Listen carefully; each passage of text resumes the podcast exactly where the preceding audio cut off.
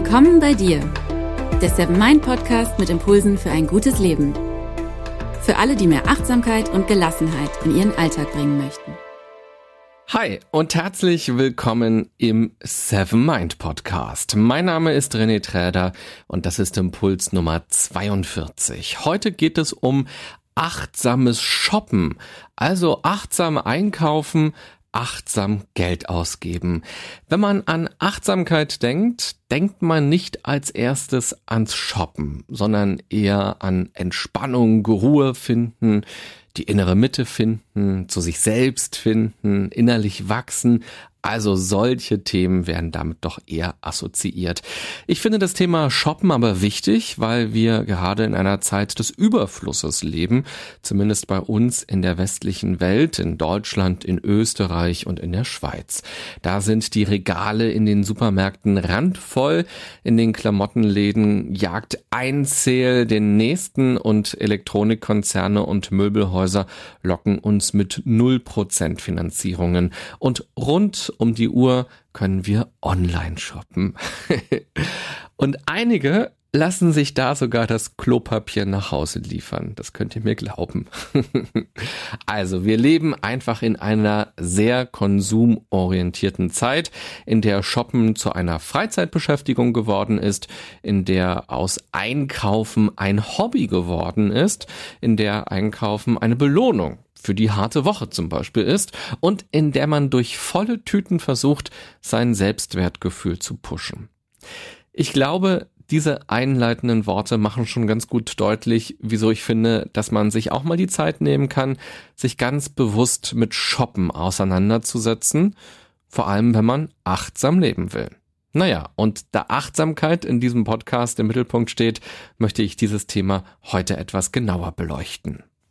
In dieser Folge geht es vor allem darum, über das eigene Shoppingverhalten nachzudenken und zu überlegen, wie achtsames Shoppen geht, wie es gehen könnte und was achtsames Shoppen im Leben verändern kann.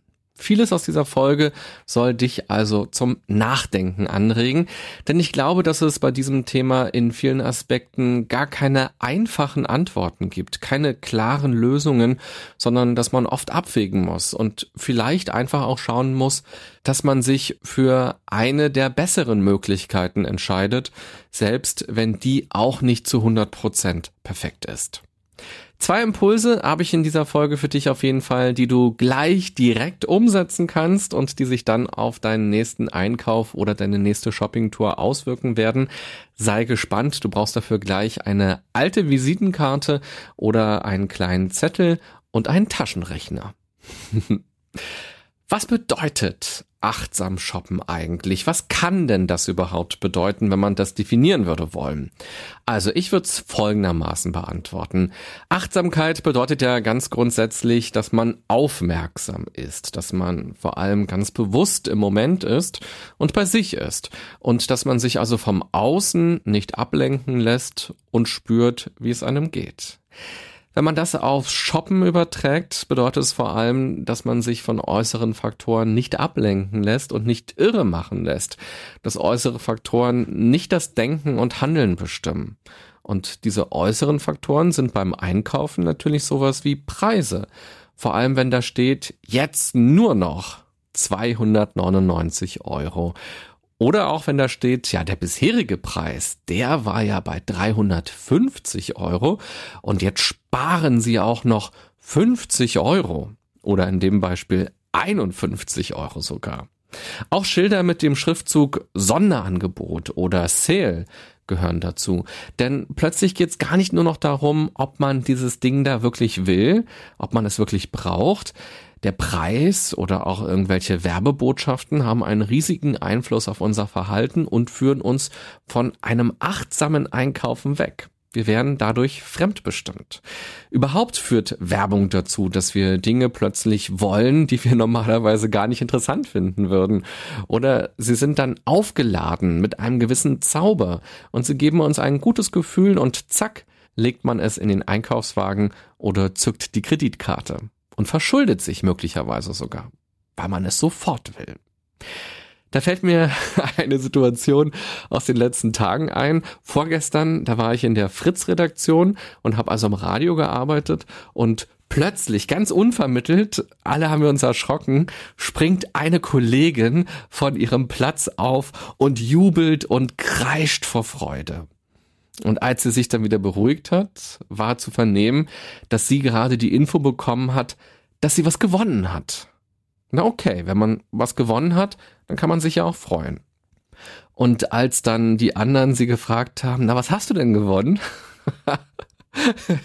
ich finde das so witzig.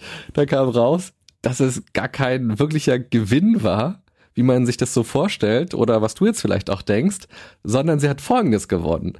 Sie hat gewonnen, dass sie sich bei Nike jetzt einen limitierten Schuh kaufen darf. also die Betonung liegt wirklich auf darf. Sie hat Sie hat bei sowas äh, auch schon wohl mehrmals mitgemacht, aber bisher hatte sie noch nie Glück gehabt, meinte sie. Und nun hatte sie Glück. Nun darf sie diesen limitierten Schuh kaufen. Und du kannst dir vorstellen, wir alle drumherum, wir haben gelacht und wir fanden das so absurd, aber da ist sie natürlich gar kein Einzelfall. Dadurch wird natürlich so klar, dass die Marketingleute bei Nike irgendwas Entscheidendes richtig gut gemacht haben.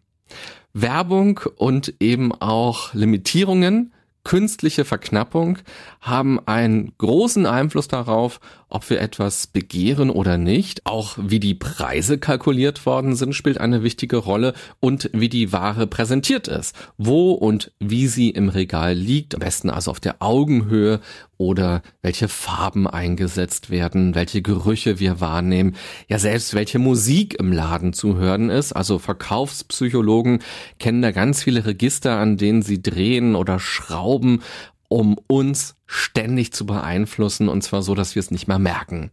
Werbung ist also unser größter Feind, wenn wir achtsam einkaufen wollen. Man kann natürlich darauf achten, dass man sich nicht unendlich viel Werbung zu Gemüte führt. Ganz vermeiden lässt es sich sicherlich aber nicht. Wir können aber darauf achten, dass uns Werbebotschaften und Werbetricks bewusst werden. Und natürlich können wir uns immer wieder fragen, ob wir etwas wirklich wollen und wirklich brauchen und welche Gründe es eigentlich dafür gibt, dass wir etwas haben wollen. Achtsam shoppen bedeutet daher, dass man versucht, bei sich zu bleiben und auf seine echten Bedürfnisse zu achten. So vermeidet man Fehlkäufe und Frustkäufe und so schützt man sich davor, dass man bald nur noch für den Dispo-Kredit oder für einen viel größeren Kredit morgens aufsteht und arbeiten geht.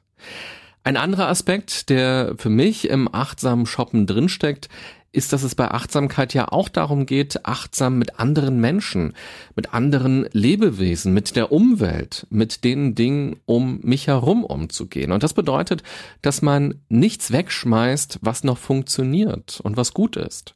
Und dass man darauf achtet, unter welchen Umständen dieser Gegenstand hergestellt wurde.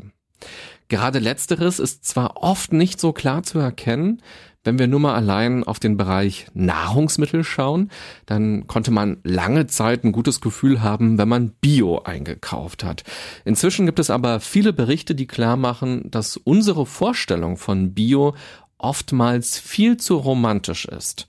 Neulich kam zum Beispiel raus, dass in Spanien auf vielen Obst- und Gemüseplantagen viele Arbeiter zu extremen Billiglöhnen arbeiten und wie Sklaven behandelt werden, in zusammengezimmerten Behausungen leben und ohne Schutz irgendwelche Chemikalien versprühen müssen. Und das wird auch noch von der EU teilweise gefördert. Und bei uns im Supermarkt, da landet dann die Biotomate.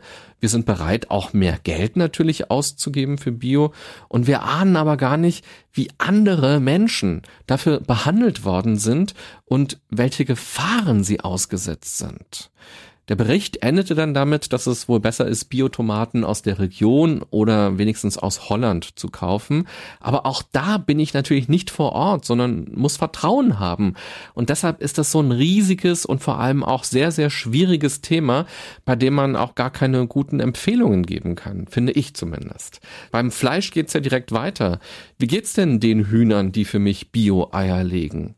Ein Weg ist sicher, dass man wirklich versucht, regional einzukaufen, am besten super regional, so dass man den Hof kennt, dass man also mit eigenen Augen gesehen hat, wie die Tiere dort gehalten werden und auch wie mit den Menschen umgegangen wird, die dort arbeiten. Alles kann man aber nicht bis ins Letzte kontrollieren. Wir können nicht überall sein und deshalb denke ich auch, dass wir sicher nicht in allen Bereichen optimal achtsam sein können. Also achtsam einkaufen, achtsam shoppen, dass wir aber versuchen können, ganz bewusst zumindest einige Aspekte nochmal neu zu denken und dann Konsequenzen zu ziehen und dann eben bessere Alltagsentscheidungen zu treffen, wenn wir einkaufen gehen. Es gibt wirklich nur ganz wenige Dinge, die mich so richtig aufregen und wütend machen. Und eine Sache gehört aber dazu. In Berlin gibt's ja den Alexanderplatz und dort ist seit einigen Jahren eine Filiale von Primark. Und ich finde es jedes Mal unfassbar, wenn ich über den Alex laufe, wie viele Leute mir da voll bepackt entgegenkommen. Primark steht dafür, dass die Klamotten besonders preiswert sind.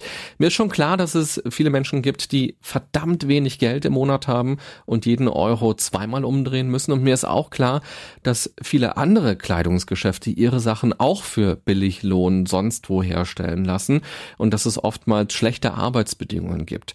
Und wenn ich mir die Sachen aus meinem Kleiderschrank mal ganz genau angucken würde, dann sind sicherlich auch einige der Teile äußerst zweifelhaft. Was mich aber an diesen vollbepackten Leuten mit diesen riesigen und vielen Tüten so stört, ist eben dieser Billigwahn. Da wird grenzenlos geshoppt, die Hälfte davon wird aber wahrscheinlich nie angezogen, weil es dann doch nicht so gut passt oder zu Hause dann doch gar nicht mehr so gut aussieht und dann fliegt es zusammen mit dem Preisschild auf den Müll. Hat ja nur fünf Euro gekostet. Tut ja nicht weh. Das, was mich auf dem Alexanderplatz aufregt, ist wahrscheinlich auch mehr das Symbolische daran. Das Symbolische, was dahinter steckt. Dieser billig, billig Gedanke, dieser Wegwurfgedanke, diese Wegwerfhaltung. Da fehlt mir die Wertschätzung gegenüber den Materialien, der Arbeitskraft, den Menschen. Und wenn Shoppen zu einem Event wird, wenn Shoppen eine Belohnung wird, dann sind das auch Dinge, die ich eigentlich total blöd finde. Ich weiß, dass man sich mit solchen Aussagen nicht bei allen beliebt macht, aber ich glaube, dass uns Shoppen, Konsum ganz allgemein sehr von uns selbst entfernen kann. Wir richten unsere Aufmerksamkeit dann stark auf das Außen und vergessen uns selbst dabei schnell.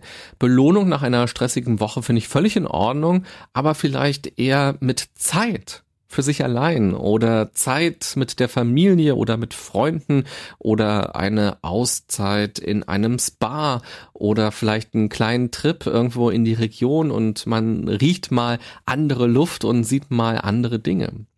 Also Zeit, in der man wieder zur Ruhe kommt und zu sich findet, statt sich im Getümmel von Läden und Kaufhäusern und Malls dann doch wieder zu verlieren in einem meiner Karriereworkshops, wo es um das Thema geht, wie man für sich erkennt, welcher Job zu einem wirklich passt, hat sich mal ein Teilnehmer gemeldet und etwas gesagt, was mich total berührt hat. Er meinte, wir verlernen so leicht den Blick für das, was uns im Job wirklich wichtig ist. Wir sind dann in einem System und wir verdienen Geld, sind vielleicht auch stolz auf das Geld, aber machen plötzlich Aufgaben, die uns nicht interessieren, oder wir müssen dann Dinge machen, die nicht hundertprozentig zu unseren Werten passen. Und einige merken das und brechen dann aus und andere gewöhnen sich daran und machen mit. Und dann belohnt man sich für den Stress, den Frust, die wenige Freizeit, die geplatzten Träume mit einer Shoppingtour, mit einem Cabrio, mit einer Dachgeschosswohnung. Aber dadurch versinkt man immer tiefer ins System. Denn nun braucht man das Geld ja, um sich alles das weiter finanzieren zu können. Und das wird zu einem Kreislauf. Also ich fand das total spannend, was er gesagt hat.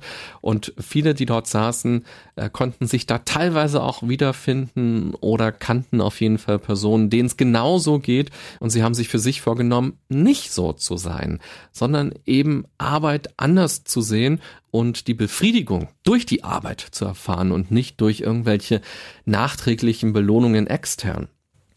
In einem anderen Workshop fragte mal eine Teilnehmerin sich selbst, wie viel brauche ich eigentlich? Und damit meinte sie nicht nur Geld, sondern auch Dinge. Also wie viele Quadratmeter braucht sie, um gut zu leben? Wie viele Fernseher in der Wohnung braucht sie? Wie viele Bücher und CDs und DVDs muss sie eigentlich besitzen? Wie viele Abos von Spotify und Netflix und Sky und so weiter braucht sie wirklich? Sie ist Mitte 50 ausgebrochen, hat ihren Job gekündigt, viele Dinge verkauft, ist in eine kleinere Wohnung gezogen. So viel Platz brauchte sie nämlich gar nicht mehr, nachdem sie sich von vielem getrennt hat und will jetzt einen beruflichen Neustart wagen, um etwas zu machen, wofür sie wirklich brennt, so dass sie mit ihrer Erfahrung, mit ihrem Können, mit ihrer Arbeitskraft anderen Menschen unterstützt und etwas Gutes tut dass sie noch vor einigen Jahren mal für ein Wochenende nach New York geflogen ist. Also wirklich nur für ein Wochenende. Einfach, weil sie es sich leisten konnte und dass sie das für sich auch noch als schön empfunden hat, das kann sie heute nicht mehr verstehen. Ich finde solche Lebensläufe immer wieder sehr bewegend und sehr spannend, weil man spürt, dass in den Leuten viel in Bewegung ist und viel passiert und dass sie eben achtsam leben wollen. Deshalb möchte ich dir gerne Ihre Frage als Impuls mitgeben. Wie viel brauchst du eigentlich?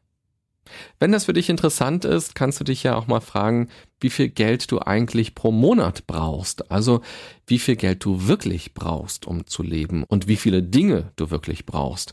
Was davon, was du hast, macht dich glücklich und dein Leben besser? Worauf könntest du aber auch verzichten?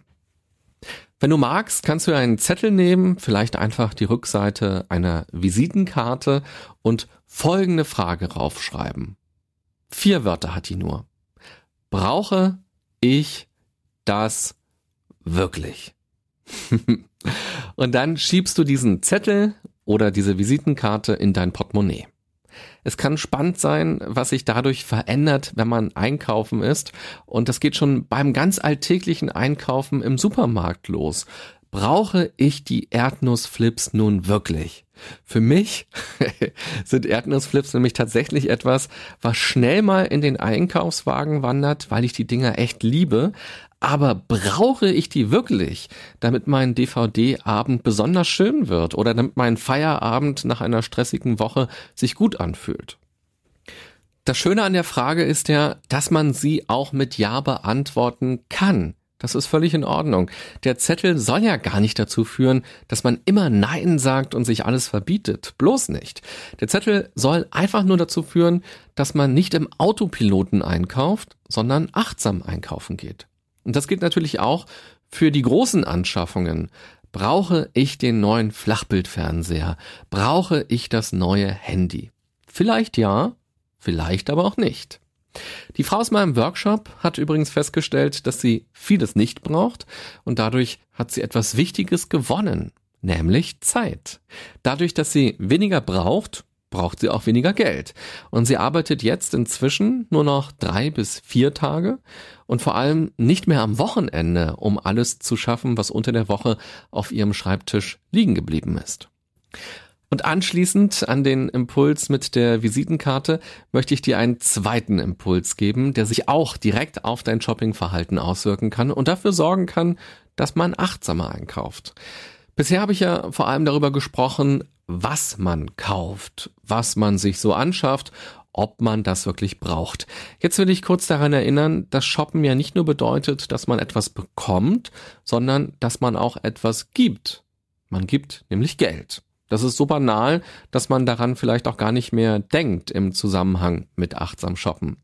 Und wenn man Geld gibt, dann gibt man eigentlich Lebenszeit. Alles, was wir kaufen, bezahlen wir mit unserer Lebenszeit.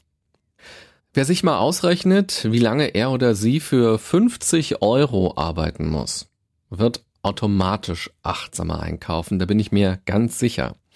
Man kann sich dann nämlich fragen, ob einem das wirklich die Zeit wert ist. Oder auch die Aufgaben, die man in dieser Zeit auf Arbeit macht. Steht die neue Hose oder der neue Fernseher in einem guten Verhältnis dazu? Vielleicht fällt einem dann auf, dass der alte Fernseher ja noch geht und noch gar nicht entsorgt werden muss. Darüber freut sich dann übrigens auch die Umwelt. Und selbst wenn wir Geld geerbt haben, steckt da ja auch Lebenszeit drin. Die Oma oder der Vater haben für das Geld gearbeitet. Selbst in der Rente, die sie bekommen haben und die vielleicht ins Erbe geflossen ist, spiegelt sich Lebenszeit in Form von früherer Arbeit wieder. Also, nimm dir doch mal spaßenshalber einen Taschenrechner und mach die Übung wirklich mal. Sie tut nicht weh, sondern ist einfach nur interessant. Wenn du angestellt bist, ist es super leicht. Wie viele Tage pro Woche arbeitest du? Wie viele sind es also pro Monat? Und wie viele Stunden arbeitest du täglich? Wenn du das nun multiplizierst, dann weißt du, wie viele Stunden du pro Monat arbeitest. Übrigens, noch nicht mit eingerechnet ist da die Zeit zur Arbeit hin und wieder zurück. Streng genommen könntest du diese Zeit noch zusätzlich einkalkulieren, denn wenn du nicht zur Arbeit fahren würdest, würdest du ja auch dein Gehalt nicht bekommen. Die Zeit zur Arbeit gehört ja irgendwie dazu. So, und dann schau mal auf deinen Kontoauszug, wie viel Geld du jeden Monat überwiesen bekommst. Falls dein Gehalt schwankt, weil du zum Beispiel auf Provision arbeitest und dadurch mal mehr und mal weniger bekommst, dann nimm den Durchschnitt der letzten Monate. Und falls du deine letzte Steuererklärung gerade griffbereit hast oder deine Lohnsteuerkarte, kannst du die Jahressumme auch einfach mal durch zwölf teilen, Ganz wichtig, du musst die Nettosumme nehmen und darfst nicht mit der Bruttosumme rechnen. Wenn es ums Geld ausgeben geht, geht es ja schließlich darum, wie viel Geld nach Abzug von Steuern, von Krankenkasse, von Arbeitslosen- und Rentenversicherung übrig geblieben ist und man wirklich überwiesen bekommen hat vom Arbeitgeber. Dein monatliches Einkommen teilst du dann durch die Anzahl deiner monatlichen Arbeitsstunden. Wie findest du die Zahl, die dabei rauskommt? Nun kannst du auf jeden Fall ganz leicht ausrechnen, wie lange du arbeiten musst, um 50 oder 100 Euro zu haben. Wenn du das nächste Mal im Geschäft bist, ist nicht so sehr der Preis in Euro entscheidend und vor allem auch nicht die vielen durchgestrichenen Preise auf dem Schild und die Rabatte, die einem noch versprochen werden. Rechne den Wert dieser Sache einfach mal in Arbeitsstunden um. Mit wie vielen Stunden deines Lebens bezahlst du also diese echt schönen Schuhe, die gerade im Angebot sind. oder den Wochenendtrip nach Malle oder das neue Auto oder oder oder. Auch hier geht's gar nicht darum, sich alles madig zu machen. Ich will gar nicht als Spielverderber rüberkommen.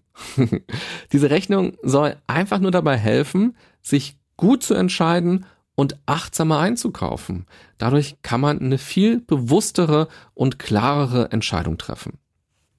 Und falls du die Rechnung gerade noch nicht gemacht hast, aber denkst, hm, eigentlich ist es ja eine ganz witzige Überlegung, könnte ich ja echt mal machen, dann mach es doch wirklich mal direkt jetzt. Drück kurz auf Pause und rechne dir das aus. Weil wenn der Podcast zu Ende ist, dann hast du wahrscheinlich auch wieder viele andere Dinge zu tun. Viele von euch haben mir geschrieben, sie hören den Podcast im Fitnessstudio oder aber auf der Autofahrt oder in der S-Bahn, ganz viele oder zu Hause beim Saubermachen. Und wenn man jetzt so 20, 30 Minuten eine Podcast-Folge gehört hat, dann gibt's dann nachher wieder andere Dinge, die man so zu tun hat. Deshalb mach doch mal direkt jetzt diese Rechnung. Falls du selbstständig bist, ist es wahrscheinlich etwas komplizierter, weil man für verschiedene Projekte unterschiedlich viel verdient und weil man häufig auch nicht klassisch acht Stunden pro Tag arbeitet, sondern oft länger und auch mal am Wochenende oder auch mal mitten in der Nacht. Aber auch du kannst dir trotzdem dein Stundeneinkommen ausrechnen und als Selbstständiger sollte man das sowieso mal machen, damit man auch wirklich realistische Preise kalkulieren kann für ein Angebot und sich nicht zu doll runter runterhandeln lässt, selbst wenn es ein ganz tolles Projekt ist. Aber am Ende muss natürlich das Finanzielle auch stimmen. Fazit dieser Folge. Achtsames Shoppen ist ein spannendes Thema, finde ich.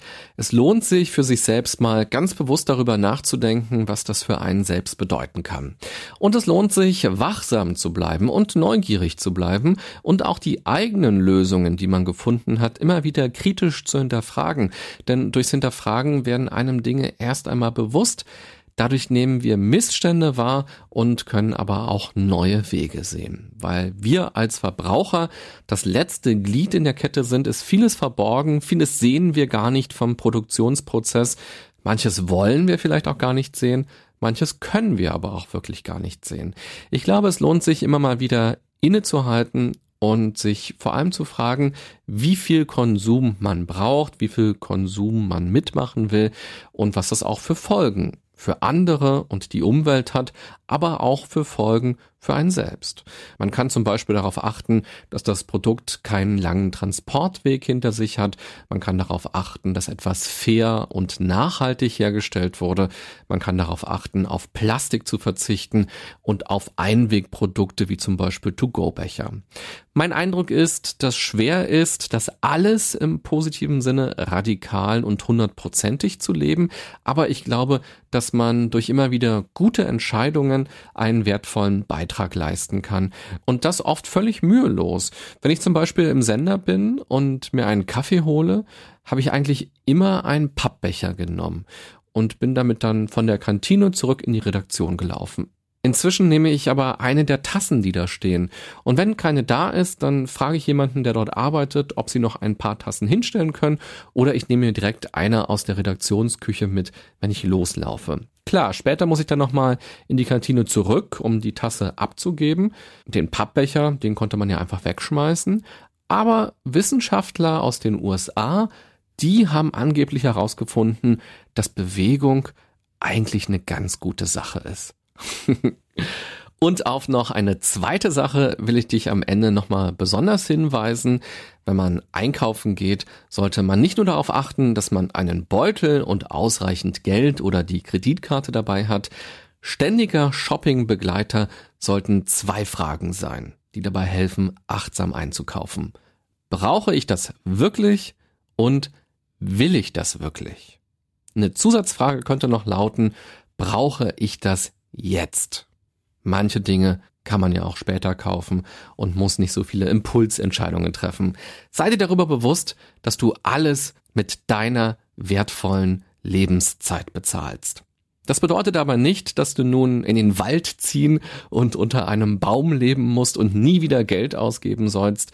Achtsames Shoppen bedeutet nicht genereller Verzicht, sondern nur, dass man achtsam Geld gegen etwas anderes eintauscht und dass man sich darüber bewusst ist, warum man das gerade tut und sich ziemlich sicher ist, dass es ein guter Tausch ist.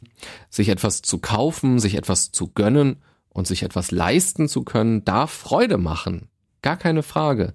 Allerdings sollte nicht diese Freude im Mittelpunkt stehen, sondern es sollte eher um das gehen, wofür man Geld ausgibt. Das ist zumindest meine bescheidene Sicht auf achtsames Shoppen. Wenn du Lust hast, kannst du mir auch gerne eine E-Mail schreiben und erzählen, wie du das mit dem Shoppen machst und welche Rolle dabei Achtsamkeit spielt und wie du das siehst. Ich freue mich immer über Post von euch. Vor kurzem hat mir zum Beispiel Lea geschrieben und über ihre Worte habe ich mich ganz besonders gefreut, weil sie das so schön zusammengefasst und auf den Punkt gebracht hat, was dieser Podcast für sie bedeutet. Sie hat geschrieben, für mich sind die Folgen mal ein Tritt, mal ein Wink nach neuem Ausschau zu halten und mal eine Ermutigung. Das finde ich klasse, denn genau das ist mein Anspruch. Es geht ja gar nicht darum, das Rad neu zu erfinden, sondern einfach nur darum, regelmäßig daran zu erinnern und aufzuzeigen, wie viele Möglichkeiten es im Alltag gibt, es im Kleinen gibt, etwas zu verändern um achtsam zu leben, um ein bisschen achtsamer zu leben und mit sich selbst eine gute Beziehung zu führen und auch mit anderen und den Dingen um uns herum. Lea, vielen Dank für deine Mail und toll, dass du den Podcast auch Freunden empfiehlst. Das freut mich natürlich auch sehr. Und vielen Dank an der Stelle auch an alle anderen, die mir schon gemailt haben oder einen Kommentar zum Podcast gepostet haben. Wenn du es interessant und nützlich fandest, auch mal über achtsames Shopping nachzudenken und nun vielleicht sogar Lust hast, für dich selbst noch ein bisschen weiter darüber nachzudenken oder auch einige dieser Impulse umzusetzen, dann zeige es mir doch gerne. Du kannst die Folge mit Sternen und Herzen und Daumen und Likes bewerten, je nachdem, wo du sie hörst, ob bei iTunes, Soundcloud, dieser Spotify, YouTube oder oder oder. Darüber freue ich mich ganz besonders, zumal dieser Podcast für dich ja kostenlos ist. Das ist natürlich auch eine ganz tolle Sache, dass du jede Woche etwas nutzen kannst, ohne dafür bezahlen zu müssen. Und ganz besonders freue ich mich, wenn du dir eine Minute Zeit nimmst und einen Kommentar bei iTunes schreibst. Mich interessiert, was dir an diesem Podcast gefällt und welche Themen dich bewegen, mit welchen Fragen du dich im Leben beschäftigst und vielleicht hast du ja auch einen Themenvorschlag für eine der nächsten Folgen. Auch darauf bin ich sehr gespannt. Ich wünsche dir eine gute und achtsame Zeit, egal ob beim Shoppen im Geschäft oder zu Hause oder bei ganz anderen Tätigkeiten. Bis bald. Bye bye, sagt René Träder.